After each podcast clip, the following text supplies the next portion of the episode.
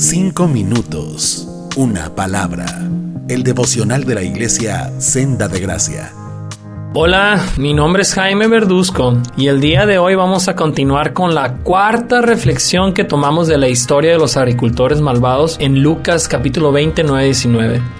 Como hemos visto, esta historia se trata de la rebeldía de unos agricultores que se oponen a darle al dueño de su campo lo que le correspondía de las ganancias de su cosecha. Y se oponen de manera tan enérgica que golpean a tres trabajadores del dueño cuando estos van a cobrarles y por último llegan incluso a matar al hijo del dueño. Jesús contó esta historia principalmente a los líderes religiosos de su época, que se oponían constantemente a reconocer que Jesús era el Salvador divino prometido en las Escrituras.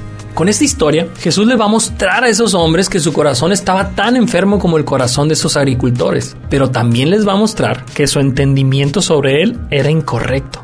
Pero Jesús hace todo esto en un lenguaje muy singular. Mira, en el verso 17 dice, Jesús los miró y les dijo, entonces, ¿a qué se refiere la siguiente escritura? La piedra que los constructores rechazaron ahora se ha convertido en la piedra principal.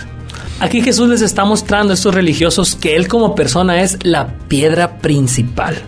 Y esta es una expresión compleja, más si nunca has leído la Biblia. Así es que déjame explicar primero un poco sobre esto de la piedra principal o la piedra angular. Es otra traducción popular.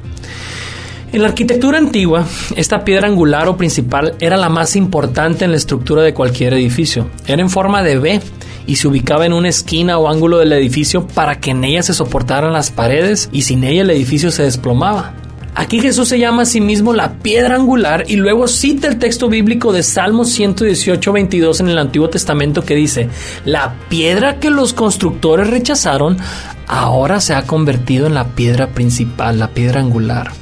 Para Jesús, este texto se estaba cumpliendo en ese momento porque estos líderes religiosos que se sentían constructores de la casa de Dios estaban rechazando a Jesús. Pero al rechazar a Jesús estaban rechazando al único que podía sostener la casa de Dios. Jesús era el hijo del dueño de la historia, el gran heredero.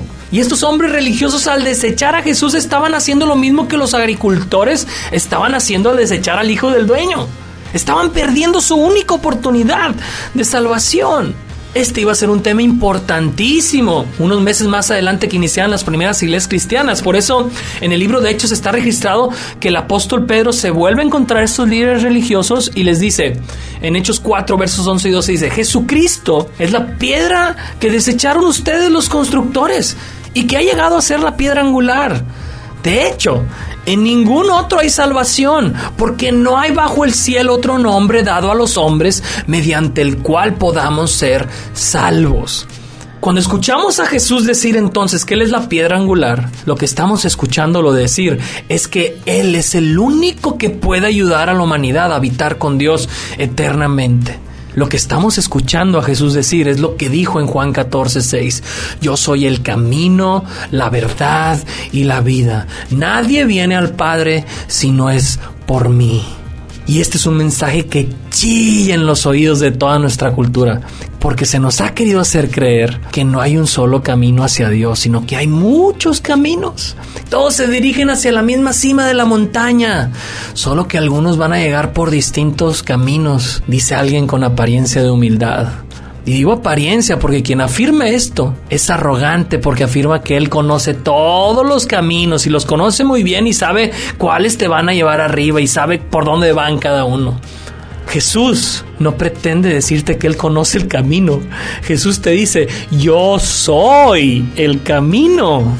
Este hombre o es el ser humano más egocéntrico que ha existido o es Dios mismo que tuvo que bajar de la cima porque sabía que nadie podía subir. Y con esa seguridad viene a decirte, yo vengo de arriba, ningún camino te va a llevar allá y tú tampoco puedes subir, nadie puede subir. Por eso tuve que bajar yo por ustedes. Yo soy el camino, yo soy la verdad, yo soy la vida, yo soy la respuesta, yo soy la puerta, yo soy la piedra principal de la casa de Dios. Quien no esté en mí no podrá morar eternamente con él.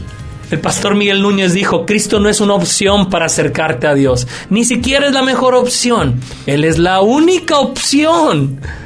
Y eso es lo que está mostrando Jesús con su ejemplo de la piedra principal. Él no es una piedra más en la casa de Dios. Él es la piedra que sostiene la casa de Dios.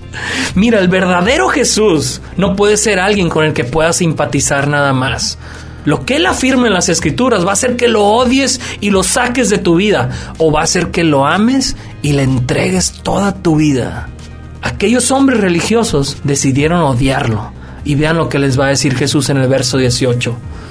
Todo el que tropiece con esta piedra se hará pedazos y la piedra aplastará a quienes le caiga encima.